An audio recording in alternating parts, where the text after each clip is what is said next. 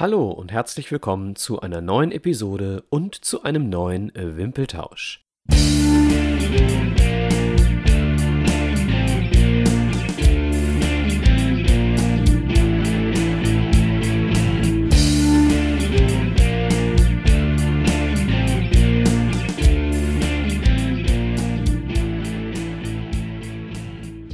Hallo Alex, sage ich heute leider nicht, denn der Alex kann heute nicht. Lieber Alex, liebe Grüße aus der Ferne.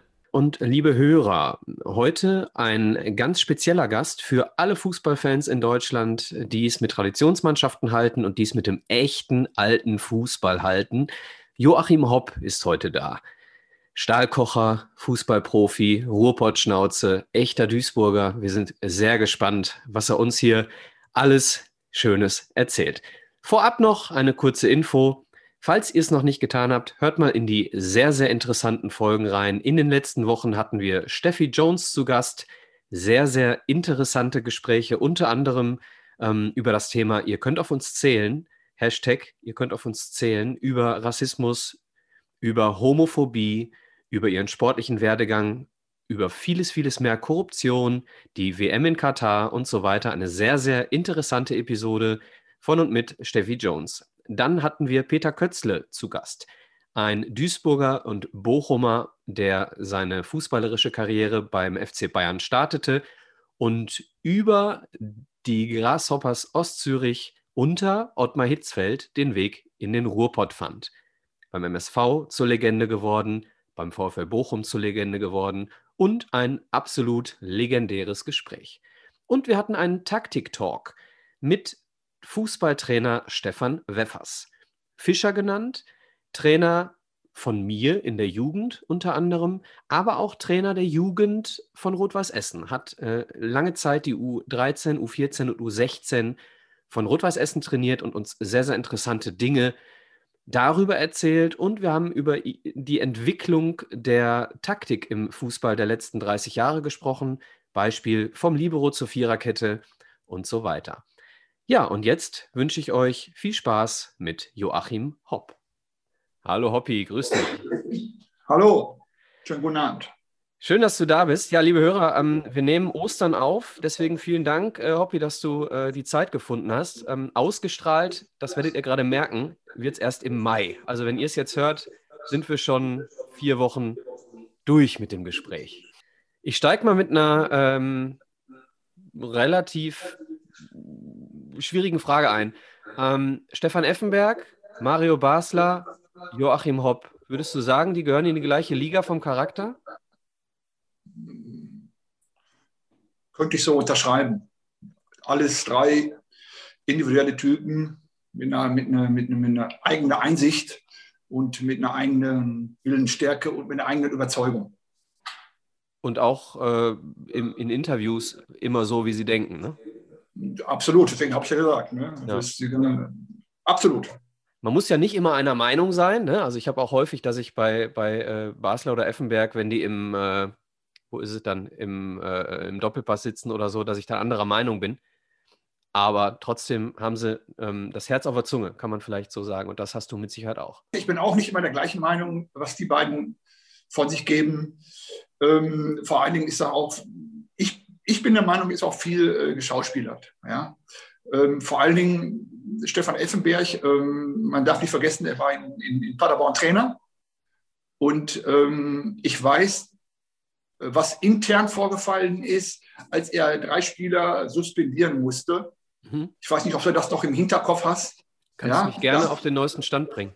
Er war doch in Paderborn Trainer damals. Das weiß ich, ja. Dann sind die auch abgestiegen und er musste dann äh, drei Spieler suspendieren. Äh, die er nicht suspendieren wollte, musste es aber machen auf Druck äh, von den damaligen Präsidenten. Der mittlerweile und verstorben ist, ne? Der mittlerweile verstorben ist, lässt sich natürlich jetzt auch nicht beweisen. Ähm, wenn ich charakterstark bin und ich brauche die Spieler, und das waren mit Sicherheit drei gute Spieler, hätte ich sie nicht suspendiert. Also nur mal jetzt so nebenbei. Ja. Mario, ja. Mario Basler stand ich schon mal Kopf an Kopf äh, und hätten uns fast beide in den Hals gebissen. Ich war Trainer beim Bonner SC mit Wolfgang Gera zusammen und er war in äh, Trier Trainer. Äh, als wir in Trier gespielt haben, hatten wir ja eine Meinungsverschiedenheit in der ersten Halbzeit.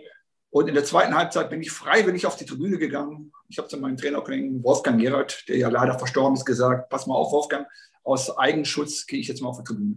Ja. Damit du eben äh, nichts tust, was du später bereust. Könnte man so sagen. Also da äh, ist es dir im Prinzip dann als Trainer schwerer gefallen, äh, weil du die Emotionen nicht wie auf dem Feld durch eine Grätsche ausleben konntest? Ja gut, ich bin, ich, sagen wir es mal so, ich bin Kind aus dem Ruhrgebiet und ähm, ich bin ja auch nie weggezogen und deswegen, ich sage das, was ich denke. Ich habe auch keine Angst, weil Angst frisst Seele und das habe ich nie gehabt. Und es ist mir auch egal, äh, äh wer dann im Prinzip vor mir steht, weil ich habe ja ein Motto, der wichtigste Mensch ist immer der Mensch, der vor mir steht. Und wenn ich in einem Gespräch bin. Aber dann, aber, aber dieses ist für mich keine Einbahnstraße. Und äh, ja, wie gesagt, dann bekommt man sich natürlich schon, wenn man Trainer selbst ist, auch mal am Spielfeldrand auch mal in die Haare. Ja. Ich meine, wenn ich so ein. Wenn so, ne? ja, ja, nicht nur das, auch guck, schau dir doch die Bundesliga an oder äh, Premier League, weißt du, äh, Nagelsmann, ähm, Tuchel, Klopp, die sind ja auch nicht ruhig. Ne? Die haben ja auch ihre Emotion, äh, Emotionen und die, die, geben die ja auch preis. Ne? Nur die Medien sind ja so, bei dem einen äh, stellen sie das dar, als wenn das gar nicht geht, und bei den einen, den nehmen sie nur im, immer nur im Schutz. Jetzt, ne? Also da, da, da fehlt mir manchmal so die Ausgeglichenheiten. Da würde ich direkt mal ähm, weg von meinem eigentlichen Zettel gehen, weil es mich persönlich interessiert. Ähm, Trainertypen hast du gerade genannt, äh, Nagelsmann, Tuchel, Klopp. Ähm, würdest du sagen, wie kann man vergleichen, oder würdest du sagen, da gibt es Sympathien zu dem einen oder anderen? Oder ich frage mal ganz konkret, was hältst du von Julian Nagelsmann persönlich? Ja, gut. Äh, erstmal, klar kann man. Immer eine, Authentizität. Wollte ich, ja, man kann sich natürlich eine Meinung bilden, vom Bildschirm her, aber natürlich ist es immer schön, wenn man auch mal ein paar Worte gewechselt hat oder miteinander gesprochen haben. Ich glaube, ähm, dass er eine gute Philosophie hat. Aber man darf natürlich eins nicht vergessen, RB Leipzig ist ja auch Ralf Rangnick über Jahre.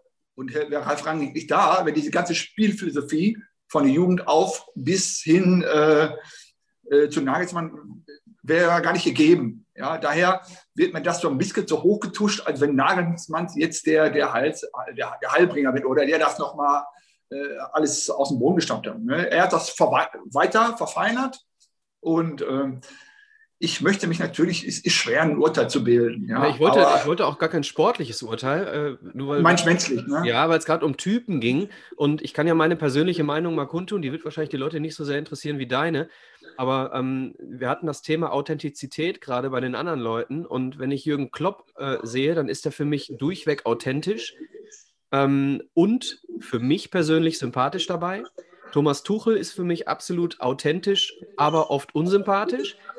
Und ähm, Nagelsmann ist für mich ein sehr, sehr guter Trainer, aber oft nicht authentisch, oft gespielt, sich selbst in den Vordergrund rückend und unsympathisch. Also da muss ich dir im Prinzip recht geben. Ich sehe das auch so, auch bei allen drei. Ja, okay. Klopp, absolut. Tuchel wie du es angesprochen hast, sehe ich auch so und bei Nagelsmann sehe ich es auch so. Er hat sicher eine gute Spielphilosophie und auch gute Entwicklung äh, äh, einer Mannschaft und äh, hat auch, äh, setzt das mit Sicherheit auch im Training um.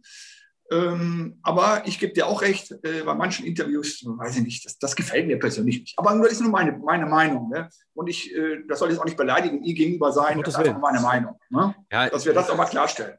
Genau, ja, wir, wir, können uns ja nur äh, eine Meinung bilden aufgrund dessen, was wir am Bildschirm sehen. Und wenn da eine Sympathie rüberkommt oder eine Antipathie, dann ist das nun mal so. Das heißt ja nicht, dass der ein, äh, ein unsympathischer, unechter Typ ist. Das heißt nur, dass wir das so empfinden. So. Absolut. Ähm, dann eine letzte Frage noch, bevor wir wirklich einsteigen in das, was ich mir aufgeschrieben habe, weil es eben in unserem Podcast auch oft eine Rolle spielt und auch Alex und ich äh, da unterschiedlicher Meinung sind. Bitte um eine spontane Antwort. Messi oder Ronaldo? Messi. Ach, das ist schön, freut mich. Danke. Lassen wir unkommentiert. okay, äh, Hoppi, du bist ähm, die Ausnahme im, im Fußball der 90er Jahre und äh, was die Zeit danach betrifft, sowieso. Denn du hast die ersten Jahre, als du zum MSV kamst, äh, noch parallel am Hochofen ähm, Frühschicht gemacht. Ähm, als du ja, Wechselschicht. Ich hab, Entschuldigung, ich, ab und zu grätsche ich mal dazwischen. Alles es fing, es fing mit Wechselschicht an Hast du nicht auf Frühschicht gewechselt dann direkt? Ja, das, dann habe ich gewechselt, als ich zum MSV Amateure ging. Dann bin ich auf die Frühschicht gegangen, damit genau. ich auch regelmäßig trainieren kann oder konnte. Und ähm, liebe Hörer, ähm, ihr alle hört oder viele von euch, viele MSV-Sympathisanten äh, unter euch hören mit Sicherheit den äh, Pottbolzer Podcast 1902. Da war der Hobby auch vor kurzem zu Gast und äh, da kann man eben diese Geschichte wunderbar nachhören, ähm, dass du eben auch mit einem schweren Herzen da weggegangen bist, ähm, beziehungsweise überhaupt erstmal überlegen musstest, mache ich das mit den Amateuren? Äh, weil ich habe eine Familie bei Tissen am, am Hochofen, ich habe eine Verantwortung dort. Ähm, könnt ihr wunderbar bei den Pottbolzern nachhören. Kannst du gerne auch nochmal ergänzen, wenn du es möchtest, äh, Hobby. Ähm, aber was mich interessiert, ähm, kannst du dir vorstellen, dass das bei irgendeinem anderen Typen heutzutage möglich wäre, wenn die Gehälter so niedrig wären? Glaube ich nicht, weil diese Generation, die jetzt äh, entsteht oder, oder wie sie jetzt ist im Moment, man, man darf nicht vergessen, du siehst ja kaum einen Spieler, ich weiß gar nicht, ob es in den letzten Jahren einen Spieler oder ob einen Spieler gab, der aus der Bezirksliga, Kreisliga A, Landesliga, Oberliga in die Bundesliga gekommen ist. Ja, ich, meine, es ich meine, es gibt äh, bei Hannover. Von Hannover, der Stürmer von Hannover, genau. Genau. Und so. ich meine, Miro Klose war auch sehr, sehr lange äh, unterklassig unterwegs. Ja, aber Moment, das war ja äh, 90er, ne? 2000, also, was ich damit sagen wollte, heutzutage, okay. Mhm. ne? weil du hast die ganzen Fußballinternats, die ganzen Camps, das heißt, ähm, die Jugendlichen äh, werden so ausgebildet und es wird nur noch auf B-Jugend, C- und A-Jugendlichen geschaut. Ich glaube nicht, dass es Scouts gibt in, in Deutschland, die noch irgendwo sich ein Landesligaspiel angucken oder, oder ein Oberligaspiel. Das, das interessiert die gar nicht mehr. Und, dann, und deswegen leidet auch der Amateursport sehr darunter, weil äh, jeder in der Landesliga oder Oberliga weiß ganz genau, ach, ich habe eh keine Chance, äh, nach oben zu kommen weil diese Zeiten vorbei sind, weil nur noch aus den Camps und, oder aus der, aus der A-Jugend äh, hochgezogen wird, weil die Vereine ja auch mittlerweile eine Verpflichtung haben, ich glaube, immer zwei Spieler äh, äh, aus dem Jugendbereich hochzuziehen, um die mit einem Vertrag auszustatten. Da, stell dir mal vor, du hast da in der A-Jugend Gurken, ja, aber du musst von den Gurken zwei Gurken nach oben ziehen und musst den mit einem Vertrag aus, äh, ausstatten, die schon einen Mindestbetrag an Euro im Monat haben, obwohl die gar nicht, äh, ja, obwohl die gar nichts getan haben. Ja, und das finde ich so ein bisschen traurig, dass da halt so diese ganzen Amateurklassen übersehen werden. Ja, der Gedanke, der dahinter steckt, ist ja gar nicht so schlecht, also die eigene Jugend zu, zu pushen, aber ich gebe dir vollkommen recht, dass äh, eine Quote immer schwierig ist. Ne? Also ähm, immer wenn es irgendwo eine Pflichtquote gibt, dann leidet, äh, leidet das Leistungsprinzip. Ne? Das ist ja im Prinzip das, was du sagst. Da ziehst du eine Gurke hoch ähm, und äh, hättest aber einen besseren irgendwo aus einer Landesligamannschaft ziehen können. Ähnliches äh, ist ja mit anderen Quoten, als Beispiel, äh, ich bin absolut der Meinung, dass Frauen in, in, im entsprechenden Job das absolut gleiche verdienen müssen wie die Männer. Ähm, ne? Aber eine Frauenquote würde bedeuten, ich habe als, als derjenige, der äh, jemanden einstellt, muss ich den besseren vielleicht nicht nehmen, weil ich eine Frau nehmen muss, als Beispiel. Ne? Also Quoten sind immer mhm. schwierig. In dem Moment, wo es, eine, wo es eine, eine ausbleibende Gleichberechtigung gibt, wie bei, wie bei Frauen leider immer noch, kann ich es nachvollziehen, aber Quoten sind ja grundsätzlich schwierig, gebe ich dir vollkommen recht. Ja. Ähm, du sagst selbst von dir, dass du kein Filigrantechniker warst. So. Würdest du das so unterschreiben? Das ist, das ist ein langes, also das kann man, da kann man ausholen. Ähm, ich will es mal so formulieren: Umso mehr Spiele du machst, umso besser wirst du auch. Ja, wenn du, du musst dir vorstellen, ich komme aus der Kreisliga A, also bin dann in die Amateurmannschaft rein und, und war in, innerhalb von einem halben Jahr direkt im, hochgezogen äh, äh, in der Winterpause, also im Sommer hin und in der Winterpause hochgezogen. Nur ich habe natürlich diese Leck mich am Arsch-Mentalität gehabt mir war alles scheißegal, was passiert. Ich wusste, ich gehe zum Training, ich versuche alles zu geben, alles zu geben, jeden Tag, jeden Training. Und dann schauen wir, was rauskommt am Ende. Weil ich ja diesen Vertrag bei Thyssen hatte, ich konnte ja nach drei Jahren jederzeit wieder einsteigen. Ähm, aber was ich damit sagen will, du musst, du musst eigentlich im Prinzip immer permanent Gas geben, Gas geben, Gas geben im Training. Und ähm, ich habe immer, als ich Trainer war, habe ich zu meinen Spielern immer gesagt, eine Bauchentscheidung gibt es für mich nicht weil das ist eine Heuchelei der Trainer am Wochenende immer. Hörst du ja oft, ne? Ja, meine Bauchentscheidung äh, hat heute äh, Nacht das entschieden. Das ist Humbug. Ich glaube, ein Trainer muss auch einen Spieler erklären, warum er spielt und warum er nicht spielt. Und dann habe ich immer gesagt den Spielern, wie gesagt, pass mal auf, du spielst heute nicht, weil der Spieler vielleicht das und das besser gemacht hat äh, und du das und das schlechter gemacht hast. Aber jetzt darf eins nicht passieren, habe ich zu den Spielern gesagt. Du darfst ab Montag, sage ich jetzt mal, wenn das Training dann wieder losgeht am Montag, darfst du nicht schlechter werden aus Enttäuschung. Ja, du musst im Gegenteil weitermachen und besser werden. Ja, und äh, ähm, für mich war es immer wichtig, dass ich Gas gebe, keine Angst habe. Und äh, umso mehr Spiele ich gemacht habe, wurde ich auch besser. Das, das ist halt so, weil du ja gerade gefragt hast, ob ich jetzt einer bin, der. Ähm, es ging ja gar nicht darum, du kannst ja. Deutschland ist ja nicht Europameister ge geworden unter Vogts, weil alle so Filigrantechniker waren. Hatten wir nicht im Mittelfeld einen Bremer Spieler, der alles abgeräumt hat? Kannst du noch Dieter Als. Dieter Als. Zum, zum Beispiel. Ne? Du musst, die Mischung muss stehen. Wir haben gerade über Ronaldo oder Messi gesprochen. Du kannst ja auch mit, mit elf Ronaldos oder elf Messi, wirst du kein Meister oder holst du keine Titel. Die Mischung ja. muss stimmen. Und, und dann ähm, die Süddeutsche, die Süddeutsche Zeitung äh, hat mal einen riesen Bericht über mich gemacht und mich auch gefüllt bei Thyssen. Und dann hat der, äh, ich glaube, Freddy wie hieß der nochmal, Freddy so und so, ein ganz bekannter Journalist, der hat dann geschrieben, ich werde ab, ich wäre der Abgesandte des Proletariats. Und ähm, dann haben Freunde von mir das gelesen und haben sich dann so ein bisschen echauffiert. Ja, ich sage, hast du das nicht gelesen? Ich sage, stopp mal.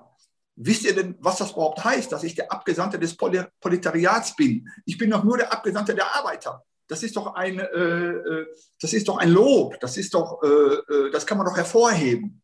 Ja, deswegen war mir das auch immer, ja, egal was die Leute sagen oder nicht sagen, die mich aber länger beobachtet haben, ja, die haben dann äh, schon eine Einsicht gehabt. Lothar Wölk, kennst du den Namen? Lothar Wölk, kennst du ja bestimmt hallo, Hallo. War ein Mitspieler von mir. Dauer, Dauerkarte hat, seit den 90ern. Hallo. Ja, jetzt, jetzt der Lothar und ich, äh, wir waren nie die besten Freunde, verstehen uns aber gut. Und ähm, Lothar Wölk oh, hat immer so gemeckert, gemeckert. Und als Lothar Wölk seine Karriere irgendwo beendet hat, und als ich dann so anfing, so richtig mit den äh, äh Stammspieler und dann kam er regelmäßig äh, ins Wedau-Stadion und irgendwann kam er zu mir nach dem Spiel, sagt er zu mir, Hoppi, sagt er, jetzt sage ich dir mal was. Ähm, wenn du keinen Berater hast, ich habe ja nie einen Berater gehabt, also wenn du mal irgendeine Hilfe brauchst, ich werde dir jederzeit helfen, weil die sagen alle, Thorsten Bohlert oder der oder der. Nein, sagt er, du bist der Mann da. Was ich so sehe, Woche für Woche auf dem Platz, also im Prinzip, ich formuliere, formuliere das mal so, jetzt, dass ich eigentlich der heimliche Chef war, aber äh, natürlich auch im Vordergrund stand bei den, bei, den, bei den Medien oder in der Öffentlichkeit, bei der Zeitung. Aber äh, das, das war für mich wichtig, weil aus Lothar, aus Lothar Wölk sein Mund das kam. Ja? Das fand ich sehr respektvoll und gut ab, auch für die Worte. Ja, auch eine, eine, Legende, ne? Mehr beim VfL Bochum, aber dann zum Schluss beim MSV. Ja, ja. Ich meine, er war 38, 39, ne? Ja. Ähm, hat er bei uns auch noch äh, richtig wichtige Spiele gemacht und viele Tore auch noch gemacht im, im hohen Alter, ne? Ja, war ein abgezockter Hund, ne? Ja, ähm, meine, meine Frage zielte so ein bisschen auf den Vergleich von damals, äh, damals heute, ähm, was, den, was den Anspruch eines Innenverteidigers angeht. Weil, weil ich dich äh, fragen wollte, ob du dir vorstellen könntest, dass du mit der Rolle, die, in, mit der du dich gerade beschrieben hast, heute noch in einer Bundesligamannschaft spielen würdest, mit den Anforderungen äh, nicht nur Zweikampf, sondern Spielaufbau und so weiter, Thema Außenriss, Pass Mats Hummels in die Schnittstellen und so weiter. Ähm, ja. Was würdest du dazu so antworten? Also erstens, ich würde sau gerne heutzutage nochmal so in die ganzen Stadien einlaufen, die ja alle wunderschön sind, selbst unsere, unsere Arena. Ja? Du kennst das alte Wedau-Stadion noch, hat es gepfiffen aus allen Ecken. So, das ist das erste, alles so nah am Feld, Publikum. Boah, ich glaube, ich, ich, ich, ich, ich wäre durchgedreht, ne? also voller Adrenalin.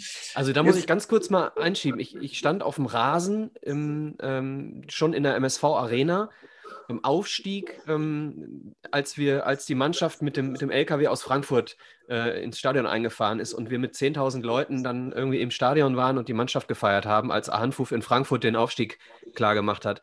Stehe hinterher auf dem Rasen und habe mir ein Stück vom Elfmeterpunkt mitgenommen und gucke so in die Runde und denke mir, wie kann man auch nur eine Sekunde, wenn man in diesem Stadion steht als Spieler, nicht 100% Gas geben. Das werde ich nie verstehen und deswegen weiß ich ganz genau, was du meinst. Nicht so, wie du es empfindest, weil du selber eben vor Leuten gespielt hast, ähm, aber ich, ich kann es nachempfinden, diese Enge, diese Nähe, ich weiß genau, was du meinst. Ja, und jetzt zu deiner zweiten Frage, ob ich mir das zutraue.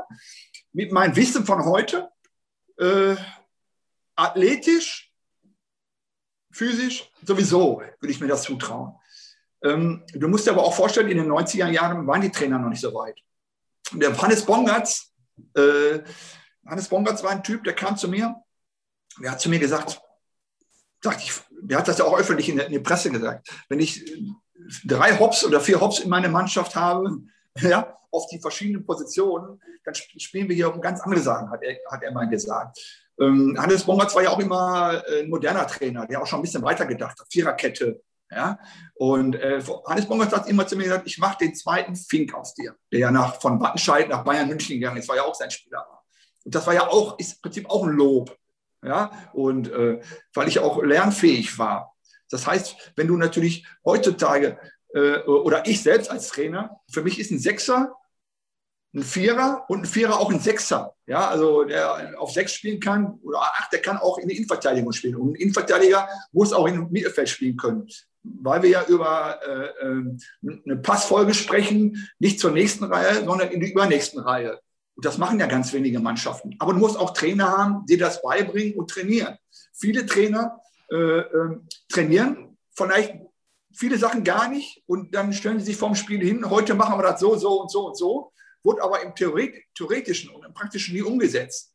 Wenn ich jetzt das Interview lese, oder nee, das Interview von Jogi Löw jetzt mitbekommen habe, ja, nach dem Spiel. Er hat sich mal beschäftigt, zwei Tage vor dem Spiel mit Mazedonien. So, was sagt diese Aussage? Als wenn du ein bisschen Fußballfachverstand hast und selber aus, aus dieser Branche kommst, er hat sich mal beschäftigt mit ihm. Sich mal, das heißt dann im Endeffekt, er hat sich taktisch und theoretisch mit der Mannschaft zusammen in der Trainingslehre und Theorie nicht auf Mazedonien eingestellt. Er hat sich zwar mal angeschaut auf dem Video, aber es nicht vermitteln können der Mannschaft, um diese Mannschaft zu schlagen. Vielleicht hätte er dann mit Viererkette gespielt. Wenn sehe, ja, sehe ich das jetzt falsch oder äh, äh, ist das jetzt äh, hochmütig von mir? Ist, wie, wie, wie, sieht man sowas? Als wenn ich jetzt Angestellter des DFB bin oder Verantwortlicher des DFB und ich habe dieses Interview mitbekommen, dann will ich der Löw fragen, Herr Löw, äh, das ist ja schön und gut, dass Sie sich mit Mazedonien mal beschäftigt haben, zwei Tage vom Spiel. Haben Sie das dann auch umgesetzt mit der Mannschaft, wie man besiegen kann? Diese Fragen müssen doch gestellt werden. Mhm. Es wurde eine Frage, ich weiß nicht, ob es wirklich passiert ist, auf jeden Fall eine sehr lustige Konversation. Sepp Meier wurde gefragt, Herr Meier, hätte die WM-Mannschaft von 74 Nordmazedonien geschlagen? Dann sagt Sepp Meier, ja, 1-0. Dann fragt der Reporter, warum nur 1-0? Sagt er, naja, immerhin sind wir alle über 70. das ist auch nicht schlecht. Nein, ich weiß, nicht, ich weiß nicht, ob es stimmt, habe ich so gelesen. Ja, ja. Aber ich ähm, wollte jetzt nur sagen, ne, ich, ja. also nochmal zurückzukommen, ich natürlich, ich, ich würde mir das zutrauen, weil äh, ich weiß, Einstellung schlägt Ausstellung, haben wir früher immer gesagt. Ne? Deswegen, meine Einstellung brauche ich ja nicht zu erwähnen, war immer top. Ne? Ich, ich war ja auch ein Spieler, der immer dankbar war für jede Einsatzminute. Ja, es gibt ja Spieler, äh, das weißt du ja auch, die, die spielen dann 60, äh, 70 Minuten, schießen Tor und küssen das Trikot. Ne? Und wenn sie nächste Woche nicht spielen, wollen sie Verein verlassen. Ja, also, also da kriege ich ja immer einen Aff, wenn ich die ganze Scheiße da sehe. Ne? Dann, dann, dreht man ja durch. Ne? Deswegen, mein Motto war immer, Einstellung schlägt Aufstellung. Schönes Motto. ja. ähm, du bist in relativ kurzer Zeit dann in der ersten Liga gewesen, kann man so sagen. Also äh, schwuppdiwupp, zack, erste Liga 91, 92. Ähm, ja, gut, wir haben ja auch, ist natürlich mein Glück war oder nicht mein Glück. Ähm, ich wurde, weiß ich nicht, 93 oder zum Spieler des Jahres gekürt. Ja, wir sind abgestiegen aus der ersten Liga und dann in Duisburg wird dann immer dieser Spieler des Jahres gekürt. Und äh, dann habe ich im Sommer die, die, diesen Pokal bekommen, Riesenteil äh, Spieler der Saison, so und so, MSV-Spieler. Und dann habe ich von den Zuschauern natürlich gesagt, ja, danke für, die, für den Pokal, für eure Stimmen. Ich verspreche euch, wir sind nächstes Jahr wieder Erstliga. Boah, da habe ich natürlich äh, eine Woche später, oh, boah, was hast du denn da gesagt? Ne? Aber was, was haben wir gemacht? Wir sind aufgestiegen danach das Jahr wieder. Und, äh, ja, und ähm, der, die erste und zweite Liga, das war, erste Liga ist das Geilste, was es gibt. Das kannst du mit zweiter Liga auch nicht vergleichen. Das ist, das ist die Creme de la Creme. Und zweite Liga, da wird natürlich auch richtig gearbeitet. Ne? Da musst du auch schmutzig sein und, und, und. Ja? Also, der Herr, also ich habe auch nichts geschenkt bekommen. Ne? Ich musste natürlich auch alles er, erarbeiten. Du hast, ja, du hast es ja gerade selbst gesagt. Ich habe ja nicht gespielt, weil ich, äh, äh, weil ich Traumpässe über 50 Meter gespielt habe oder äh, zig Tore geschossen habe. Nein, ich musste mir alles erarbeiten. Und daher bin ich umso stolzer, dass ich nichts geschenkt bekommen habe. Natürlich musst du natürlich auch im Rücken Leute haben, Verantwortliche haben, die äh, an dir glauben. Und wenn man mal sieht, wie lange ich beim MSV war, wie viele Trainer ich überstanden habe, äh, habe ich also nicht so viel falsch gemacht und so schlecht, wie Herr Funkel, Herr Funkel das dann im letzten Jahr gemacht hat und gesagt hat, so schlecht kann ich auch nicht gewesen sein. Und äh, deine ehemaligen Mitspieler ähm, haben auch eine gute Meinung von dir. Das kann man nicht anders sagen. Und wir hören uns mal den ersten an. Der hat nämlich was zu dir zu sagen. Ja, hallo lieber Hoppi. Viele Grüße von Gille. Hoffe, dir geht's gut und deiner Familie. Muss öfters an die schönen Episoden in der Kabine bei den Kabinengesprächen zwischen dir, Tönny, Strucki, Pino Steininger denken, wo ich dann doch am Ende immer die Satzbausteine etwas anders formatieren musste. Ja, war eine schöne Zeit. Äh, ja, mir wurde jetzt auferlegt, eine Frage zu stellen an dich und da ist mir doch was eingefallen. Gibt es diese wunderschöne grüne Kunstlederjacke noch, die du damals öfters trugst, wo man auch äh, im Duisburger Nachtleben oder drumherum, zum Beispiel vom Glaspalast, auch schon mal den Verkehr mit regeln konnte. Das würde mich jetzt interessieren. Gut, wie gesagt, nochmal schöne Grüße, alles Gute, Andi Gielchen. Ciao. Ja, ja, ja, ja, Andi Gielchen aus Köln. Ja. Den Andi Gielchen habe ich vor Jahren auf Mallorca wieder getroffen. Ja ein ganz, ganz feiner, ruhiger, ruhiger Zeitgenosse, besonnen. Ja, äh, absolut super Typ, muss ich sagen. Und äh, die Jacke gibt es aber nicht mehr. äh, Andi, an dieser, Stelle, an dieser Stelle lieben Gruß, Andi. Ich weiß, du hörst gerade zu. Ähm, schöne Frage. Äh, schade, dass es die Jacke nicht gibt. Ich weiß nicht, ob er sie hätte haben wollen oder ob er hätte wollen. Nee, er war zu klein, er hätte nicht gepasst. Die hätte nicht gepasst. Ähm, es gab noch äh, einen weiteren Spieler, du hast gerade von, von eurem Aufstieg gesprochen. Ähm, 93, 94 wart ihr dann wieder da in der ersten Liga und habt dann eine sehr, sehr erfolgreiche Saison gespielt. Und äh, da gab es jetzt jemanden, der so ein bisschen, ich sag mal, so das Aushängeschild für diese äh, erfolgreiche Offensive war. Wir hören mal rein. Hallo Hobby. Ich hoffe, dir und deiner Familie geht's gut. Äh, ja, meine Güte, was haben wir beide früher in Duisburg für Schlachten geschlagen? Auf dem Platz, am Wochenende abends, im Plastik. Unglaubliche Zeit. Ja, du bist eine richtige Legende in Duisburg und äh, solche Typen wie, wie du es warst und wie du es bist, wahrscheinlich immer noch. Äh, solche Typen vermisse ich natürlich in der Bundesliga vor allen Dingen deine legendären, legendären Interviews danach. Unvergessen. Ja, meine Frage, die ich jetzt noch an dich habe. Äh, du magst dich mit Sicherheit noch erinnern, als ich damals äh, aus der Schweiz nach Duisburg gekommen bin mit meinen langen Haaren. äh, kannst du dich noch erinnern, als wir alle in, in, in der Kabine saßen, welchen Spruch du mir damals gedrückt hast? Da wusste ich dann sofort, wir beide, wir werden uns verstehen. Hoppi, viel Spaß. Mach's gut und hoffentlich bis bald. Servus. Dein damaliger bester Kumpel. ciao, ciao. Ja, ja, ja, ja. Peter, Peter, Peter. Ja, klar, weil ich kenne ich den Spruch noch. Ich habe gesagt, den sammeln wir alle mal und dann schickt man den erstmal zum Friseur. Hat aber lange ja, gedauert, bis er da hingegangen ist. ja, nein, Peter war natürlich äh, über zwei Jahre, das ist ja, du musst dir das vorstellen, wir waren ja zwei total grundverschiedene Typen. Ja, ich war mehr der Schicke ne, am Wochenende und, und abends und er war ja, ja er hat, brauchte nur eine Matratze ohne Rahmen und, und hat keine Schränke und nichts, dem war das alles egal, dem Peter. Aber trotzdem haben wir uns natürlich äh, äh super verstanden Und äh, ja, wie oft ich seinen Arsch gerettet habe, das kannst du dir gar nicht vorstellen. Ne? Äh, und äh, ich glaube aber auch, dass diese Freundschaft heute noch verbindet, weil ich habe eine Zeit ähm, viele Fußballcamps gemacht in den, in den Ferien und dann gab es zwei Spieler, die waren immer für mich da. Ich, hab, ich brauchte die nur anrufen und dann, dann kam Peter und hat dann mittrainiert und der andere war Bashir Salou. Ja, wenn ich Bashir Salou anrufe, der wird nachts für mich aufstehen und nach Duisburg fahren, weil ich äh, äh, damals äh, oder ich habe mich damals um ihn gekümmert. Auch meine Frau, die auch dann äh, Französisch sprach, äh, äh, mit seiner Frau auch Botengänge gemacht haben, wo wir geholfen haben, wo wir konnten. Und, aber man sieht auch dann da den Respekt, den die, die Spieler haben, ja, dass die auch äh, zurückblicken können und sagen, pass mal auf, der war früher für mich da und heute bin ich für den da. Ja, wunderbar. Und ich habe mit Peter, wie gesagt, eine super Zeit gehabt. Zwei total verschiedene Menschen, aber super gepasst. Und wir haben ja auch äh, eine Straße voneinander entfernt gewohnt. Ne? Ich habe ja damals in, ich wohne jetzt in Meidrich und habe als junger Mann damals im Weg gewohnt in der Nähe von meinem, von meinem Arbeitsplatz. Und Peter war wohl nachts so begeistert, wenn der, wenn, der, wenn der Abstieg lief und die Schlacke abgegossen wurde, war immer so hell im Weg. Das hat ihn so fasziniert, dann ist er auch noch weggezogen. Er hat sein Fenster immer aufgemacht abends und dann brauchte keinen Strom anschalten, hatte immer Licht gehabt. Ja, geiler Typ, haben wir vor, äh, vor einiger Zeit auch ein Gespräch mit gehabt, äh, Peter Kötzle. Äh, über zwei Stunden haben wir, glaube ich, geplaudert. Wirklich ein cooler Typ. Ähm, Herz auf der Zunge, so wie du. Ich glaube, deswegen passt es. Ne? Dann ist es relativ egal. Äh, solange man echt ist, kommt man gut miteinander aus. Kann man es so zusammenfassen?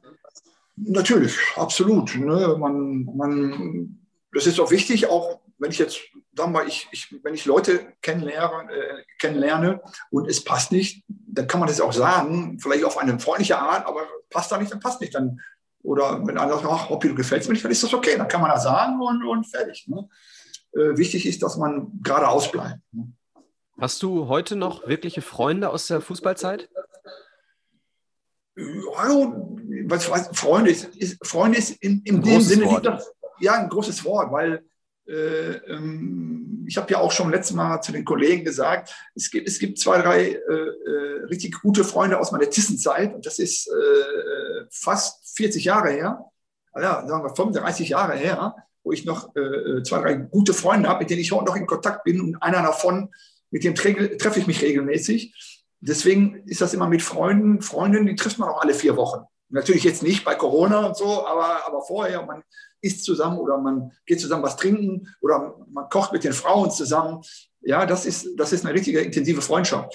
Aber Peter, sage ich jetzt mal, ist ein Freund, dann mal nach zwei Monaten, drei Monaten telefonieren wir mal, dann gehen wir zusammen Wein trinken. Ne? Machen wir uns einen schönen Abend. Ne? äh, ist dann nicht mehr so ausgiebig wie früher. Ja? Dann sage ich mal, ist um 18 Uhr. Der Tag danach wird immer schwierig, ne? Ja, ja, ich sag mal, heutzutage wäre es so, 18 Uhr treffen und um 23 Uhr nach Hause mit Taxi. Ja? Früher war es so, 23 Uhr treffen und 7 Uhr vielleicht nach Hause. Ne? Du weißt, verstehst mich schon, was ich meine. Ne? Aber äh, ich glaube, äh, sagen zu können, alle Leute, die mit mir gespielt haben oder wenn ich die heute treffe, äh, äh ja, die freuen sich und dann reden wir und, und kommunizieren miteinander. Also, ja, wunderbar. Oliver Westerbeck, sagt ihr dir was? Na klar. Ja, Olli auch, schreibt, schreibt jetzt die letzte Zeit regelmäßig, äh, wenn alles wieder offen ist, können wir uns Köln, in Köln treffen, ein Gläschen trinken und so. Ja, aber dass du jetzt eine intensive Freundschaft, wo du jede Woche äh, telefonierst oder sprichst, das ist natürlich nicht so also ich finde auch, wie gesagt, Freund, Freundschaft ist ein großes Wort, aber wenn du sagst, du hast so ein paar aus dem Fußball, äh, mit denen du regelmäßig noch Kontakt hast, dann kann man ja, vielleicht sagt man, du hast enge Freunde, die kommen nicht aus dem Fußball, aber du hast noch ein paar ganz gute Freunde so aus dem Fußball, kann man es vielleicht so ja, sagen. Ja, kann, kann man so sagen, ja. Äh, wir haben noch einen Mitspieler von dir, einen ehemaligen. Einen haben wir noch, einen haben wir noch. Hallo Hoppi, Dietmar Hirsch hier. Ich hoffe, es geht dir gut und du genießt den Podcast. Ich habe eine Frage an dich. Wenn du dir es aussuchen könntest, welches Amt oder welche Position würdest du aktuell beim MSV Duisburg gerne bekleiden? Frei raus, freie Auswahl. So, genießt den Podcast noch. Ich wünsche euch alles Gute, bleibt gesund und liebe Grüße, euer Dietmar. Damit sind wir beim MSV angekommen. Äh, das Thema müssen wir natürlich auch äh, ein bisschen besprechen, logischerweise. Du hast es schon ähm, mit den Freunden von Pottbolzer gemacht. Ähm, aber die Frage, einfach mal eine spontane Antwort von dir auf die Frage? Ja, das, ja aber das, das, das haben wir ja auch genau. Das ist ja, ähm, viele wissen ja, dass ich ja auch, äh, äh, es gab eine Zeit, wo ich dann auch sehr, äh, kritisch war und äh, vieles hinterfragt habe, aber nicht darum, äh, dass ich einen Job haben will. Und ich möchte offiziell jetzt, ich möchte gar keinen Job haben, ne? weil ich ja, wie gesagt, ich bin selbst äh, berufstätig und, und wenn man jetzt äh, in, in, in, den Sport oder im Fußball geht, äh, jeder, der sich da auskennt, das ist ja alles mal sehr kurzlebig. Ja, will ich ja nicht nochmal wiederholen, was wir letzte Woche gesagt haben. Ähm, ich, ich bin im, im, ständigen Austausch mit Ingo Wald, mit Ivo Grilic. Ja? Und ähm, ähm, es geht ja gar nicht darum, was ich mache. Ich will versuchen zu helfen. Also ich, ich muss keinen Job bekleiden, wo ich da, äh, ich sage jetzt mal, ein paar tausend Euro verdiene. Darum geht es mir ja gar nicht. Ne? Ich, ich, ich, ich möchte, ich werde was machen. Ja, wir müssen nur gucken, wie, wie wir das jetzt über die Bühne kommen, bekommen in den nächsten Wochen und, und Monaten. Äh, äh, aber ist jetzt nicht so, dass ich sage, ich möchte das oder das machen, um Gottes Willen. Für mich ist es immer wichtig, dass ein Team da ist, was zusammenarbeitet, weil, das habe ich auch schon gesagt, alleine ist man gar nichts. Ja? Man ist nur im Team stark, aber ist jetzt nicht so, dass ich mich hier hinstelle oder äh, äh zum MSV gehe, so, ich möchte jetzt das und das machen. Absolut nicht. Ne? Ich, ich versuche es durch Kommunikation. Ja? Die Devise heutzutage ist sowieso, Kommunikation ist das A und O. Und dann, da ist es egal, in welchem Berufsleben du arbeitest, wenn du nicht vernünftig kommunizierst miteinander, ja, dann, dann ist es immer zum Scheitern verurteilt. Und wir müssen jetzt schauen, dass wir beim MSV erstmal deutlich die Klasse erhalten. Und wir hoffen dann, dass wir auch auf vielen Ebenen eine Kommunikation rankommen. Was würdest du sagen, wo ist, die, wo ist deine Kompetenz am besten, äh, in welchem Bereich am besten aufgehoben? Äh, ja, ich, ich werde ja unterschätzt. Ich glaube, ich werde ja total unterschätzt, ne? weil, weil äh, ich habe es ja auch äh, schon öfters gesagt, wenn man mich mal verfolgt, vor allem in den, in den letzten, jetzt natürlich nicht, als ich mit Wolfgang Lehrer zusammengearbeitet habe. Ja, wir sind überall Meister geworden, überall, ja, und souverän, super Mannschaft immer zusammengestellt, auch mit wenig Geld. Ähm, wir haben das viel gehabt, vor 10, 15 Jahren schon, die heute eigentlich gespielt wird. Da können sich mit Sicherheit, mit Sicherheit auch ehemalige Spieler wenn Sie jetzt vom Fernseher sitzen oder heutzutage vom Fernseher sitzen, mitreden, ähm, äh, sagen wir es mal so, ich, ich, ich, kann, ich kann schon sehen, wenn ein, wenn ein Spieler äh, eine vernünftige Qualität hat oder, oder keine vernünftige Qualität hat. Ja? Darüber hinaus ähm, bin ich viel im Jugendbereich unterwegs. Ich habe es ja auch schon oft erwähnt. Ich sehe fast alle Heimspiele, B, A-Jugend, MSV, weil ich da eine Meinung habe oder eine Meinung mir darüber bilden zu können. Ich beobachte nicht nur das Spiel, ich, beobachte auch drumherum, was alles läuft. Äh, darüber hinaus haben wir ja auch schon oft thematisiert, wohnen zwei Straßen von der Westender Straße entfernt. Ich bin ein Duisburger in Duisburg mit Leib und Seele und bin nicht einer, der sagt, oh, Duisburg ist geil, steige im Auto und fahre 100 Kilometer weg oder 80 Kilometer. Mhm. Ja, das sind alles Sachen, Kriterien, ja, die muss man schon oder sollte man schon mit einbringen, ne? dass man auch hier aus der Stadt kommt, weil ich kenne unheimlich viele Geschäftsleute und unterhalte mich mit denen. Ja? Ich kann Input geben, äh, äh, was gefragt ist, äh, warum so oder warum nicht so. Ja? Du weißt ja auch selbst, ne? wenn, du, wenn du einen Kader von 24 Leuten hast und du kannst halt nur elf Leute aufstellen, ja, dann heißt es ja dann, nach dem Sieg ist alles gut und wenn du dann verlierst, ja, warum hat der oder der oder der nicht gespielt? Ja, und, und ähm, wenn ich dann kommuniziere mit den Verantwortlichen oder mit den, den entsprechenden Leuten, dann kann ich mir da eine Meinung draus bilden. Ja. Ich habe in dem Bereich eine konkrete Frage von einem Fan. Äh, Achim27 fragt, ähm, äh, Entschuldigung, Niederrhein-Zebra fragt, äh, hat man dich äh, schon mal gefragt, ob du als Mentalcoach einsteigen möchtest? Nein. Hat man nicht. Wäre, wäre das ich, etwas, was du dir vorstellen könntest? Naja, gut. Äh, ich Oder ist dir das zu, zu ähm, theoretisch? Zu ja, Theorie, Theorie. Du musst, ich glaube, Fußball ist ja, ja, ich will jetzt nicht so plump daherkommen, aber Fußball ist schon eine Herzenssache ne? und eine Mentalitätssache. Und wenn ich, eine, wenn ich eine Ansprache halte, ich könnte jede Woche eine andere Ansprache halten, die muss dann aus dem Herzen kommen, aus dem Willen heraus.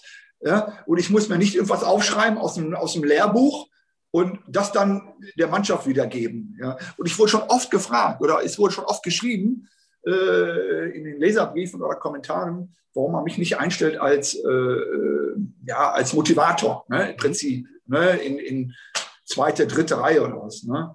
Aber nochmal, darum geht es gar nicht. Ich, ich, ich äh, würde gern den MSV Duisburg helfen und äh, im Allgemeinen. Und ohne auf meine, auf meine Vorzüge oder auf meinen Belang zu achten, geht es mir im Prinzip echt darum, äh, ja, den Verein zu helfen und, und meine Stadt zu helfen. Ich möchte mich da gar nicht im Vordergrund stellen. Nur das Problem ist, ich, das kann ich ja ruhig sagen, auch so ein bisschen mit Arroganz. Wenn ich irgendwo bin, stehe ich natürlich immer oft im Vordergrund. Das, und das ist schwer, dann, das ist schwer auch für andere dann vielleicht zu akzeptieren. Ja, es kann an der einen oder anderen Stelle aber auch helfen, ne? Ähm, wenn Natürlich, man so, so, ein bisschen als, als Blitzableiter fungiert. Ne? Ähm, Beispiel Uli Hoeneß, der dann äh, eben oft den, äh, den Unmut sämtlicher äh, Pressevertreter oder Fans auf sich gezogen hat und die Mannschaft dementsprechend so ein bisschen in, in Vergessenheit geraten wurde, ne? Äh, geraten ist. Kann natürlich auch hilfreich sein, wenn man jemanden hat, der so fungiert. Ne?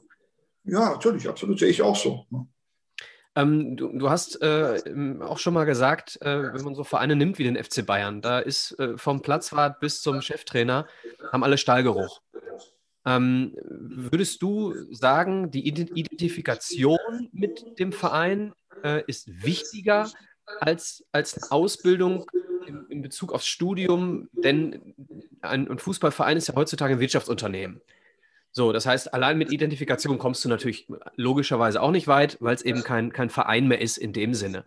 Ähm, mhm. würdest du sagen, am, am besten hast du jemanden, der beides vereint? Oder würdest du sagen, dann lieber jemand, der Identifiz äh, Identifikation hat? Ja, es ist, ja, ist schwierig. Also erstmal, ich bin immer der Meinung, erstmal muss der Verein die Philosophie vorgeben.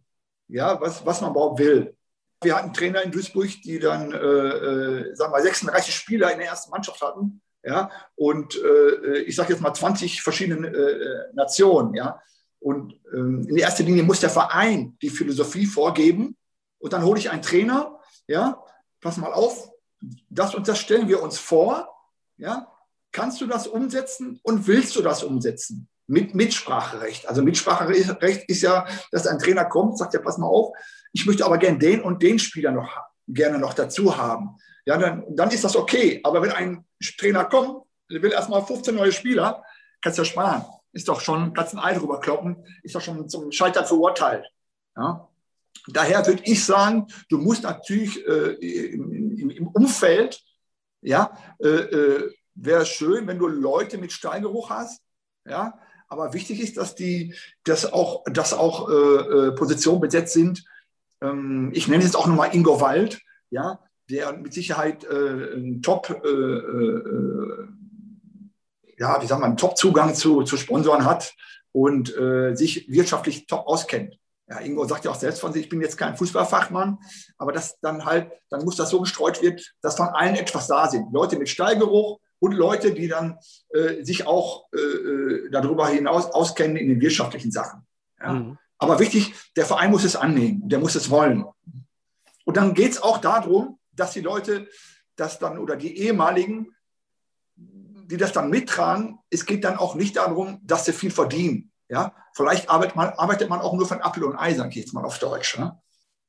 Ja, okay. Ähm, wir, wir, sind ein bisschen vom Thema abgekommen. Ich habe hier, ähm, gerade haben wir noch über ähm, Jogi Löw gesprochen. Da habe ich tatsächlich interessiert äh, die Hörer und interessiert äh, uns auch brennend. Ähm, ist die Nationalmannschaft noch zu retten und wenn ja, ähm, wie? Äh, Beispiel oder, oder Stichwort Bierho Bierhoff als Identifikationslöscher der Nation. Denn äh, wenn du mich fragst, ist das Problem nicht der Trainer alleine. Ja, ähm, also erstmal vorab, ich möchte noch eine kleine Sache erzählen, ja, weil äh, den Jogi Löw, den mag ich. Ja, ich erzähle dir auch jetzt warum. Ich war vor lass mich jetzt nicht lügen, wann war die WM in Deutschland? 2,6. 2,6. Das heißt, äh, ich habe hier, oder sagen wir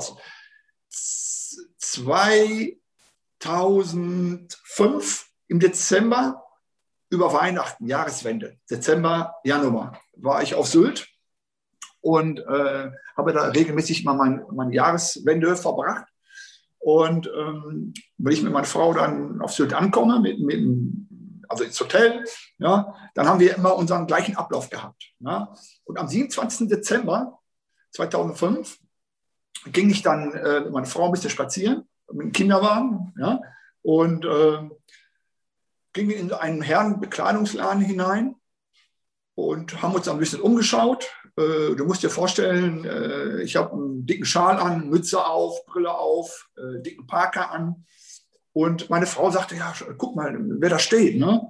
Ja, ich, wer steht denn da? Da stand hier der Hyper Hyper, hier der Scooter stand dann da. okay, ja, ich, ich Baxter. Genau, mit seiner Freundin oder er hat sich da irgendwie eine Hose ausgesucht und dann mit dem Verkäufer geredet. In dem Moment drehe ich mich um und steht auf einmal Jürgen Löw vor mir.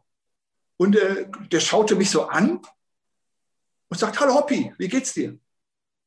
Ja, äh, also genau so, genau so habe ich auch geguckt. Ja, ich sage, ja, hallo, äh, ja, mir geht's gut. Äh, hier, meine Frau, darf ich vorstellen? Ja, schön. Und äh, hier, meine Frau hat, also, ne, ja, so und so. Da sagt er, was machst du? Ich sage, ich mache Urlaub hier, ich bin schon seit Jahren hier. Ich sage, und Sie? Ja, äh, ich bin das erste Mal hier und äh, wollte mir das mal anschauen. Ähm, und ja, dann haben wir so Worte gewechselt. Ja, was machst du? Bist du noch? Ja, ich wohne noch in Duisburg, habe ich gesagt. Äh, ich werde auch nicht wegziehen. Also so ein kleinen Smalltalk. Aber was für mich viel beeindruckender war, dass ich mich umdrehe und der hat mich erkannt. Weißt du, wie ich das meine? Mit, mit Schal, Mütze, ne, jetzt um weiß nicht, drei Tage Bart. Ja, also das fand ich sowas von respektvoll, das war unglaublich. Ne? Ja, da hat meine Frau auch gesagt, das, das, das ist das nicht nett. Also, hä? also Hut ab, nochmal davor, ne? dass das ein richtig feiner, netter, lieber Kerl und lieber Mensch ist. Ne? So, ist die Nationalmannschaft noch zu retten? Ähm, wir sind ja alles jetzt Nationaltrainer, ne? du weißt das selbst. Alle ja, ich, ich rede, ich sorry. Würde, nein, nein, du musst ganz klar, ich sage das jetzt mal ganz, ganz bitter, du musst Bierhoff muss weg und auch Yogi sollte aufhören damit er auch in gute Erinnerung geht. Ja, ich, äh, um das, äh, weil du gerade sagtest, wir sind alle Nationaltrainer. Ich spreche überhaupt nicht vom Sportlichen im Moment. Wenn ich, ja. äh, ich spreche von der Identifikation, äh, Hashtag XY, die Mannschaft und so weiter, Wirtschaftsunternehmen, Bierhoff und so weiter. So und, und ich habe das Gefühl, äh, die Entfremdung vom Fan wird, wird da vorangetrieben und nicht irgendwie verhindert. So, und natürlich gab es immer irgendwie ähm, Qualifikationsspiele, wo du weniger interessiert verfolgt hast, was da passiert, als beim Turnier selbst, keine Frage. Aber ich, ich selbst merke es bei mir und viele um mich herum auch, dass du überhaupt gar kein Interesse mehr an dieser Mannschaft hast. So, und das muss ja irgendwo herkommen. Und deswegen habe ich Bierhoff ins Spiel gebracht. Ja, da, ich gebe dir recht. Das ist immer dann, wenn die Menschen nicht mehr wissen, wo sie herkommen. Ja, das, ich glaube, wichtig ist doch immer, dass du, dass du weißt, wo du selber herkommst. Ja, dass du dann diese Bodenständigkeit behältst. Ja, ähm, das, äh, und bei Bierhoff ja, gefällt mir das gar nicht. Ein Essener Jung, ne, glaube ich. Ne, und äh, so ein bisschen die Bodenständigkeit verloren. Ich kann mich noch erinnern, äh, wie es dann nach der WM hieß, ja, ab jetzt nur noch äh, keine Fünf-Sterne- oder Sechs-Sterne-Hotels. Jetzt wollen wir mal wieder klein anfangen und äh, äh wieder nur in Herbergen gehen und, und, und, und. Ne? Ich glaube, dieses Motto ist ja auch schon wieder verflogen. Ja, wenn du die ganzen Außendarstellungen siehst, immer dann, damit diese Hin- und Herfliegerei war ja auch ein großes Thema. Aber ich gebe äh, äh, den, den Usern oder, oder den, den Zuhörer oder allen recht, die sagen, ähm, diese Identifikation, die ist total verloren gegangen. Ja. Ich, ich selbst habe jetzt erste Mal nach lange wieder ein Länderspiel mir angeschaut, live in voller Länge und war sowas von enttäuscht. Ja, also das kommt ja auch irgendwo her. Ne? Wird ja nicht nur durch, den, durch, die, durch die Medien äh, äh, äh, verbreitet. Es hat ja auch einen Grund und auch ein, noch ein, und ein Übel und eine Wurzel. Und, und da, da, sieht man ja auch, was da alles in so, einen, in so eine Organisation wie die DFB, was da alles äh, schief läuft. Ja? Also da viele, du brauchst viele Pflaster im Moment, um die ganzen Wunden zuzustopfen. Ja, und nur es, es, es, gibt, es gibt auch keine starken Leute, die sagen würden, so jetzt gehe ich mal dahin und nehme den noch mit als starken Mann und den und wir rollen mal auf, weil die Verantwortlichen das ja gar nicht zulassen, glaube ich. Also ich kann jetzt an, an, dieser Stelle mal eine Prognose abgeben. Es wird entweder Sorg oder Kunz der äh, Nachfolger. Ja, aber ist ja auch nicht, ist ja auch nicht das Richtige. Nee, das, äh, davon spreche ich gerade. Also da nee, nimmt, da nimmt genau. sich Oliver Bierhoff wieder das, das Einfachste, damit er immer wieder irgendwo sich keine, sich keine ähm, Gespräche ins Haus holt, äh, die ja. Reibung produzieren könnten. Das Gefühl hatte man ja jahrelang auch mit Yogi Löw dass man da äh, Typen, die vielleicht mit ihm mal anecken könnten, ähm, relativ schnell aussortiert wurden. Ne? Äh, Thema Michael Ballack oder ähm, Thorsten Frings, ähm, dann hatten wir jetzt äh, Thomas Müller und so weiter, sodass du das Gefühl hast, ähm, die, der Friede in der Mannschaft ist ihm wichtiger als konstruktiv, ein konstruktives Reiben. So, und wenn du, wenn du jetzt den, den Bierhoff mal nimmst, der, der sich wenn, wenn Bierhoff sich jetzt Matthias Sammer als Trainer holen würde, dann wäre Bierhoff ganz schnell weg. So, würde ich jetzt mal behaupten. Deswegen holt er sich jemanden, der immer noch irgendwo eine kleinere Nummer ist als er. Ja, aber das darf nicht sein. Das, dann muss der DFB oder dann müssen die Verantwortlichen, die müssen dazwischen grätschen. So geht das nicht. Und ich glaube, dass äh, nochmal bei aller Wertschätzung vom Yogi jetzt privat, ne, dass man darf ja auch nicht vergessen, wir wurden Weltmeister, da war Guardiola Trainer bei Bayern München und Klopp Trainer beim BVB. Ja, da hatten wir ein richtig geiles Pressing gespielt in der Nationalmannschaft. Äh, äh, wo kommt das her? Ne? Durch diese Bayern- und Dortmund-Spieler. Was ist danach passiert? Rückschritte für Rückschritte für Rückschritte. Das heißt, äh, der Yogi äh, hat sich nicht weiterentwickelt hat die Mannschaft nicht weiterentwickelt. Äh, und der Zorg ist ja auch Co-Trainer. Das heißt, er ist ja auch mit in der Verantwortung. Alle sagen immer, er hätte einen guten Job gemacht oder er würde einen guten Job machen. Sag ich nein, weil wenn er einen guten Job gemacht hätte, hätten wir am Donnerstag gewonnen. Ja, und du kannst nicht sagen, jetzt wird ja einfach mal Cheftrainer bei, die, bei, dem wichtigsten, bei der wichtigsten Mannschaft in Deutschland, äh, ne? bei der Nationalmannschaft.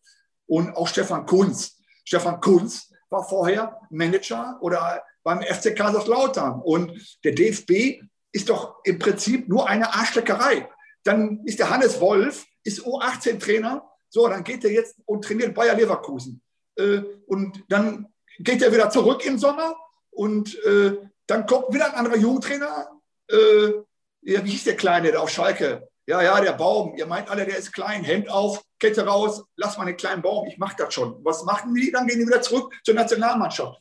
Das, du siehst ja da schon, stimmen die ganzen Strukturen nicht. Ne? Was das ein, ein Gemauschel ist, immer ein Hin- und Hergeschiebe, ne? eine Vetternwirtschaft. Sowas darf doch alles nicht sein. Wenn ich sage jetzt hier, du machst jetzt die U18 und statte ihn mit einem Dreijahresvertrag aus, dann hat er den zu erfüllen. Ganz einfach. Und ich sage so ein halbes Jahr, ah, jetzt habe ich aber ein Angebot von dem Verein, jetzt würde ich erst mal wieder eingehen. Klappt das nicht, gehen Sie wieder zurück zum DFB. Das ist ein Witz. Das, wo gibt es denn sowas? So ein bisschen eine Wohlfühloase, ne? Absolut, absolut. Und, und sicheres Geld, ne? Also, also den Job von, von Jogi Löw mit dem Gehalt und dann mal zwischendurch im Freiburger Stadion sitzen und sich ein paar Spiele angucken, das ist ja. nicht so schlecht, ne? So, hast du einmal, hast du einmal bei den Trainern in der U-Mannschaft oder in der Nationalmannschaft von Gehaltsverzicht jetzt in der Corona-Krise gehört? Ich habe da noch nie was drüber gelesen oder äh, ich weiß es nicht. Bist du da besser informiert? Äh, kann ich nicht sagen, wobei ich äh, mir vorstellen kann, dass der DFB als riesengroßer Verband äh, die Probleme, die die Vereine haben, nicht hat. Ja, aber da muss man aber sagen, solidarisch, okay. Ne? Äh, ich sitze ja eh nur zu Hause, zahlt mein Sky-Abo äh, oder Premiere-Abo dann ja, und zieht das, zieht das andere ab. Ja, ich will ja damit nur sagen, das ist doch alles, ja, kannst du, kannst du, ist doch unglaubwürdig alles, total unglaubwürdig. Okay, also das eine Thema, man merkt, du reibst dich da auch dran, ne? Ähm, ja, klar. Weil es irgendwo so eine, so eine Sache ist, die, die, die dir und deiner Vergangenheit so widerstrebt. So. Und ähm, das zweite, wo ich mir sicher bin, dass du da auch wirklich eine Meinung zu hast, ist das Thema Bundesliga. Ähm, und zwar, ähm, die Frage an dich, wie kann man die Schere im deutschen Fußball wieder schließen? So, äh, Ungleichverteilung der TV-Millionen entgegenwirken oder äh, sie anders verteilen? Ähm, meine These ist, wenn alles so bleibt, wird kein Aufsteiger jemals wieder Meister werden können. Äh, es sei denn, Dietmar Hopp hat noch einen Bruder äh, oder äh, Rockstar Energy Drinks steigt bei Wattenscheid ein. Wie bist du dazu? Ja, das ist ja ist gut. Das ist natürlich ein heikles Thema. Das brauche ich ja. Äh, also erstmal. Ja, trau dich mal dran. Nein, ich traue mich auch dran. Ich habe ja auch kein, ich habe nichts zu verlieren. Verstehst du? Ich gehe am Montag wieder, am Dienstag wieder arbeiten. Ne? stell mal äh, baue Verkehrsschilder und äh, alles ist gut. Ja? ja, also folgendes. Ähm, bei allen Wertschätzungen, bei allen Spielern, auch den FC Bayern München, den ich auch sehr gerne gucke in der Champions League, das darf man ja auch nicht vergessen. Ja, ist ja nun mal, nun mal so.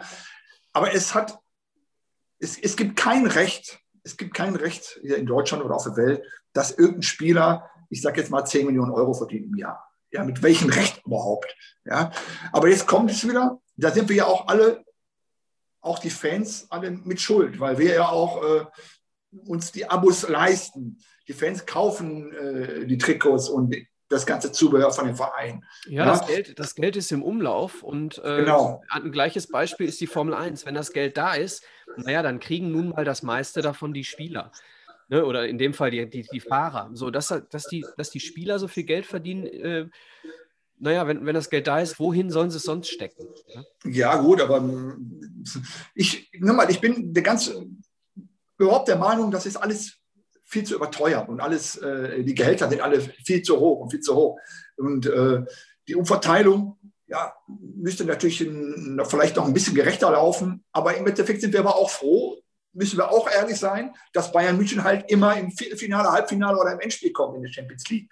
Ja, ja wo wir da auch wo wir auch noch gucken können, wir als, als deutscher Zuschauer. Ne? Alles gut. Und, äh, habe ich ne? vollstes Verständnis für, aber mhm. ähm, der, der Hauptpunkt für Fans ist immer die Bundesliga. Und ähm, wir, äh, wir gucken über Sky. Äh, eine bestimmte Quote von uns guckt Mannschaft A, eine bestimmte Quote von uns guckt Mannschaft B. So, und dementsprechend hast du eine, eine Zahl X, die Schalke verfolgt bei Sky. Und du hast eine Zahl Y, die Leipzig verfolgt bei Sky. Und danach müsste sich das TV-Geld in meinen Augen orientieren. Denn diese Zahl an Menschen sieht die Werbung so, und dementsprechend muss komplett nach, nach Zuschauerquote gegangen werden. Es kann ja nicht sein, dass du nach Tabellenplatz gehst und nicht nach dem, wie viel sich anschauen.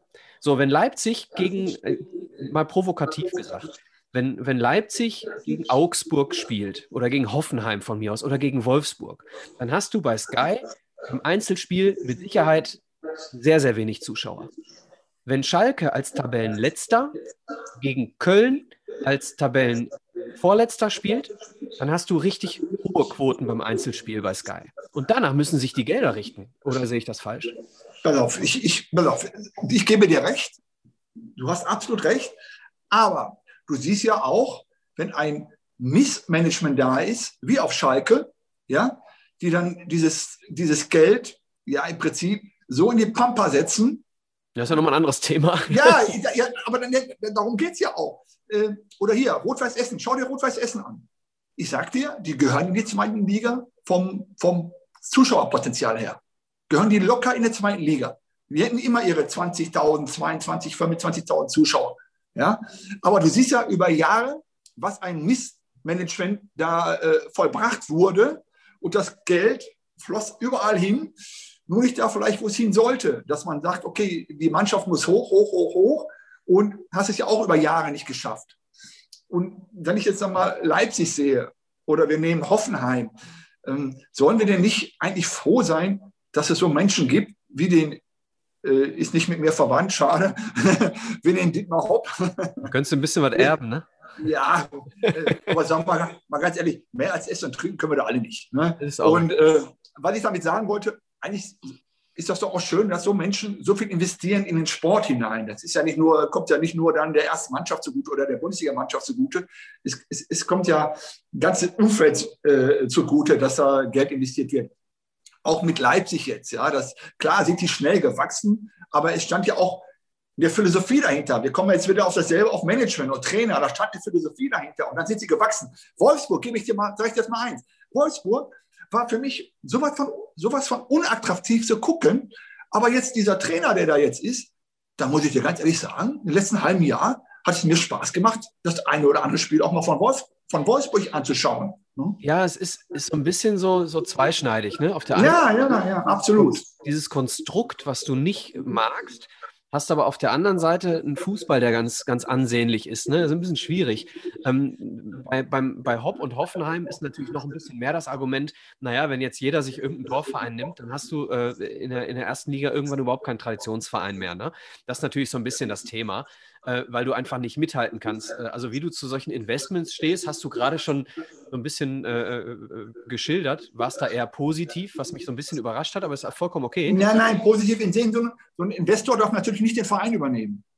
Ja, weil, äh, äh, nehmen wir mal ein Negativbeispiel, guck der KfC Uerdingen an. Ja, wo der, wo der DFB eigentlich schon sagen sollte, so, lieber KfC Uerdingen, und jetzt ist aber Schluss hier. Ne? So geht das jetzt hier nicht weiter. Ne? Äh, und, und, und, natürlich dürfen die, die, Traditionsvereine, die bilden halt nochmal, sagt ja auch der Name, die Tradition. Ne? Rot-Weiß Essen, MSV Duisburg, Schalke, gut, Dortmund ist dann natürlich ganz hoch angesiedelt. Ne? Selbst Wattenscheid, eine, eine, Vergangenheit in der ersten Liga, unter Steinmann, ne? auch mit guten Spielern. Ne? Äh, Sahne, Sahne, Fink, äh, äh, ja, immer wieder äh, äh, gute Spieler gehabt, ne? auch aus, aus tiefen Klassen hochgekommen. Ja? Ähm, Nochmal, die Vereine müssen sich auch mal manchmal selbst überprüfen, äh, überprüfen in, ihren, in ihrem Management und ihren, in ihrer Philosophie. Das heißt, das heißt, du wärst im Prinzip froh, wenn äh, Thyssen-Inhaber XY äh, Millionen in den MSV stecken würde und den MSV in die Champions League bringen würde. In Verbindung mit der Stadt, weil Thyssen ist, ist ja nun mal hier äh, in Hamburg oder in Bruckhausen. Ja, ist ja, ist ja ein Stadtsymbol. Thyssen, König Brauerei, ja, man muss sich die Frage stellen, warum? Klar, sind das alles äh, Aktienunternehmen, ne? aber warum wurde es über 40, 50 Jahre nicht geschafft, diese Leute oder diese, diese Firmen ins Boot zu holen? Ähm, äh, Nochmal, der Verein darf niemals verkauft werden, weil der Verein bleibt da, ist immer da. Ist egal, wer kommt und geht, der Verein ist immer da, hoffe ich. Ja? Und daher darf er nicht verkauft werden. Aber ohne Gelder geht es natürlich auch nicht. Hast du ja auch gerade selbst gesagt. Ne? So, oder ne? sagen ja auch viele. Ne? Ja, es ist, hat sich nun mal verändert. Ne? Also es ist halt nichts, nichts anderes mehr als ein Wirtschaftsunternehmen, was Gewinne erwirtschaften will. Ne? So, und dann ist natürlich schön, wenn es irgendeine Möglichkeit gibt, einen Traditionsverein zu erhalten und ihn mit einem, äh, ich sag mal, Sponsor mit Stallgeruch wieder oben ranzuführen. Ne? Ähm, ist natürlich, wenn, wenn die Königbrauerei den MSV wieder groß macht, ist natürlich was anderes, als wenn Gazprom Schalke groß macht, natürlich. Ja, absolut, das hast du recht. Ja. ja, Mensch, super. Hoppi, wir sind schon wieder, die Stunde ist schon wieder um. Wir sind schon wieder durch. Ja, ja von mir können die ganze Nacht sitzen. Ich habe da kein Problem mit. ja, äh, sehr schön. Äh, hat mir echt Spaß gemacht. Mich persönlich interessieren noch so, vielleicht so ein paar kurze Antworten. Ähm, dein bester Mitspieler ja, ja, ich habe ja letzte Woche auch schon kurz, äh, kurz und spontan gesagt, dann damals, äh, äh, mein bester Mitspieler, wie beziehst du das, das drauf? Äh, auf die Fähigkeiten oder meinst du alles, menschliche Fähigkeiten? Nee, und, und ich, ich, ich rede vom Sportlichen und dann kannst du vielleicht auch mal ähm, konkretisieren, Leistung oder Talent, vielleicht sogar beides. Ich habe jemanden Konkretes im Kopf und ich hoffe, er fällt dir ein. Ja, und ich hatte ja, ich habe ja letzte Woche schon gesagt, äh, wenn ich jetzt an, an beste Mitspieler denke, dann sage ich mal, als Igor Schalimov bei uns äh, äh, aufgeschlagen hat oder als er auf einmal dann mittrainiert hat, ja, äh, da würde ich sagen, das war ja eine Augenweide. Ne? Nur er war natürlich für den Abstiegskampf nicht gemacht. Ich glaube, das hat er so ein bisschen, ja, so ein bisschen unterschätzt. Ne? Aber ein genialer Fußball, ein genialer Spieler. Und äh, das war schon, ja, es war schon gut ab. Das war schon ganz, ganz geil. Ne? Ich habe ähm, seit der D-Jugend immer einen Spitznamen Tönnies gehabt, weil ich ja. immer ein MSV-Trikot trug und immer hinten Tönnies drauf stand. Vielleicht ein, zwei Worte zur absoluten MSV-Legende? Ja, das kannst du, wenn du den Tönny, ich kann dir sagen, ich habe noch nie einen Mittelspieler, einen Mittelstürmer, einen Mittelstürmer gesehen, der so eine geile Technik hatte, der äh, so einen geilen Schuss hatte, äh, begnadet bis unter den Haaren, ja, ein einmaliger Spieler, äh, sich selbst aber auch nicht äh, äh, äh, wichtig genommen hat, sehr bodenständig, im Prinzip schon zu bodenständig, weil seine Bodenständigkeit hat ihn, sage ich jetzt mal, die Nationalmannschaft und viele, viele Erstligaspiele in einen Topclub verwehrt. Ja braucht man nicht drüber zu reden. Tony Angebot, Angebot von Bayern, damals von Uli Hoeneß und hat sich das nicht zugetraut, ne? muss man auch mal Ja, sagen. also nochmal, ne, Tony, da braucht man nicht drüber reden. Das war, das war schon, das war Freistoß 16 Meter, umdrehen, jubeln, Prämieausrechnung, was gibt es nächsten Monat? Boom, Ja, Tor. Ja. Ich habe ich hab, äh, über das Thema habe ich äh, vor einiger, vor langer Zeit mit dem Ferry mal gesprochen. Ähm, er sagte, Freistoß 16 Meter, Uwe Kober Tor. Freistoß 20 Meter, Michael Tönnies Tor. Ja, trifft eins zu eins dazu. Ja. Nein, auch, auch vom Menschlichen her, der Tönny. Ne? Ich habe ja mit ihm jahrelang zusammen trainiert und gespielt. Nie böse, also, also, also nie herabweisend oder ne, da gemacht, scheiß Pass oder so. Immer freundlich, ne, offen, ehrlich. Ja, also muss ich sagen. Letzte Frage. Du hast unter vielen Trainern trainiert. Welcher war der beste, den du jemals hattest? Boah, das ist, das ist, äh, das ist eine bittere Frage, weil du musst das, ich, ich würde das jetzt kombinieren. Dann hol dir doch die besten Eigenschaften verschiedener Trainer. Genau, genau, genau. Ähm, äh, jeder weiß ja, äh, Evalin, ne, Ziehvater und ähm, der mich ja im Prinzip groß gemacht hat. Ja, aber jeder, der Ewald kennt, weiß, ohne Leistung bekommst du bei ihm ja auch nichts. Ne? Äh, bekommst du bei ihm nichts geschenkt. Der hat mich ja manchmal zur Weißglut gebracht. Ja, wenn zum Beispiel wir gewinnen in Frankfurt 2-0, habe ich ja auch schon erzählt, äh, ich gegen Michailovic, äh, äh, Alfred Neuhaus gegen äh, Jeboa. Und nächste Woche war ich auf einmal auf Tribüne. Dann habe ich das, ich habe das nicht verstanden. Ne? Und dann verliert die Mannschaft irgendwie 5-1 oder so gegen Kaiserslautern zu Hause. Da denkst du dich, oh, ey, du gewinnst 2-0, machst ein überragendes Spiel, Kickernote 2 vielleicht oder 1,5 und dann sitzt du auf Tribüne. Und jetzt im Nachhinein, im Alter, sage ich jetzt einfach mal, er hat das bewusst gemacht, ne? dass du auch, oder dass ich vielleicht auch nicht zu schnell abhebe oder, oder äh, durchdrehe. Ne? So, also Ewald ist schon, äh, schon also menschlich schon auch sehr emotional. Ich habe ihn auch auf Teneriffa besucht und, und äh, ja, ist schon.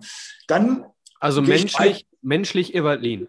ja, weil, weil Ewald Mensch absolut und auch vom Power und vom Willen her, weil Ewald damals äh, noch nicht so weit war, wie heute die Trainer sind von der, von der Philosophie, von der Trainingslehre. Ich habe ihn mit Ewald mal vor, ich weiß nicht, vor, als vor Corona irgendwann mal gesprochen. Ich sage, Ewald, wenn ich das heute alles sehe mit der Trainingsphilosophie, warum haben wir das nicht und das nicht? Sagt er, wir waren früher noch nicht so weit. Ne, äh, Früher dann bist du raus, ne, hast du Zweikampfschulung, äh, äh, hast du ein bisschen Torschuss, ein paar Flanken, so und so. Heute ist das ja viel intensiver alles. Ja, also Ewald war schon gut. Dann gibt es für mich noch einen äh, äh, Hannes Bongatz. Hannes Bongatz war schon sehr modern. Ähm, Hast erzählt, Viererkette, ne? Viererkette schon eingeführt, immer wieder permanent geübt. Äh, äh, hat mich auch auf verschiedenen Positionen eingesetzt. Also ich habe Innenverteidiger, ich habe Außenverteidiger, ich habe links gespielt, ich habe sechs gespielt. Äh, und wenn es dann eng wurde, hat er mich vorne reingeschmissen äh, äh, mit dem Sturm. Also was Äh, viele nicht wissen, ähm, du warst eigentlich Stürmer und damit Ja. gehörst du äh, im Prinzip auch zusammen mit zwei anderen Größen zu scheinbar etwas, was häufig passiert, nämlich dass Stürmer zu Verteidigern gemacht werden. Ich habe zwei Beispiele für dich. Einmal einen kennst du, Michael Struckmann. Ähm, und das andere war vor kurzem bei uns zu Gast Steffi Jones. Steffi Jones hat auch erst äh, vorne äh, alle Hütten gemacht und ist dann eine der weltbesten Verteidigerinnen geworden. Ja gut, Schuki, klar, mit denen habe ich ja selbst noch zusammen gespielt. Konnte ja auch damals sehen, dass man ihn von, von hinten auch oft vorne eingesetzt hat, weil er auch so eine Wühlmaus war, der Stucki. Ja, der, der war auch nie unterzukriegen. Hat und, uns in die äh, erste Liga geköpft, ne? Ja, natürlich. Saarbrücken. Ja, und für mich war es natürlich auch mein Vorteil, dass man mich dann entdeckt hat im Kraftraum. Ne, will ich jetzt nicht wiederholen alles. Und ähm, im Prinzip ab dem Tag sofort äh, nächste Trainingseinheit immer nur noch im Defensivbereich. Amateure nur noch defensiv einge, äh, eingesetzt worden. Aber das war geil, als ich dann in Amateure, dann äh, bei den MSV Amateuren, haben wir sonntags gespielt hier, ne, dann habe ich hinten gespielt und dann ich, wir haben hinten mit Dreierkette gespielt und ich bin immer rechts. Ne? Kannst du dir gar nicht vorstellen. Ich bin nur marschiert. Rechte Seite, offensiv, Flanke, Tor. Ne? Und ich war aber so schnell im Umschaltspiel, dass ich dann auch hinten wieder ausgeholfen hatte. Ne? Und, und Ewald hat immer gesagt, ja, läuft ja eh keiner weg. Ne? Also ich war eine Maschine in dem Sinne. Ne? Und äh, Sorry, ich habe Äh, dich, ich hab dich eigentlich vom Konzept abgebracht. Wir waren bei Hannes Bongatz, der Genau, Hannes Zweiter genau, der hat, genau, der hat mich, der Hannes Bongatz hat mich ja noch ein bisschen weiter noch geformt und, und auch äh, äh, mich weitergebildet. Und äh, Hannes ist auch ein super Typ, war auch, ist auch ein Trainer, der morgens mal äh, am Frühstückstisch auch mal einen Witz erzählt hat. Ja, äh, Funkel sehr, ja, Funkel war so eine Krise, der ist zum Lachen in den Keller gegangen. Ja, und äh, Hannes hat aber am Frühstückstisch auch mal einen Witz erzählt. Ne? Ähm, ja, und der, und, und der dritte, würde ich jetzt sagen, ist für mich Jos Lukai. Ne, der hat mich ja. Äh, Unter ihm in, in, in, in Krefeld gespielt, ne? Genau, der Jos hat, kam ja und hat mich dann direkt zum Kapitän gemacht. Ähm, und äh, Jos war sehr, sehr modern. Ne? Wir haben dann in Uerdingen angefangen, Pressing zu spielen. Wir haben holländisch 4-3-3 gespielt. Und ähm, Jos hat auch gesagt: Pass auf, du spielst äh, auf 6. Ja? Und äh, Hermann Tecklenburg äh, äh, äh, sagte so: Boah, Hoppi auf 6.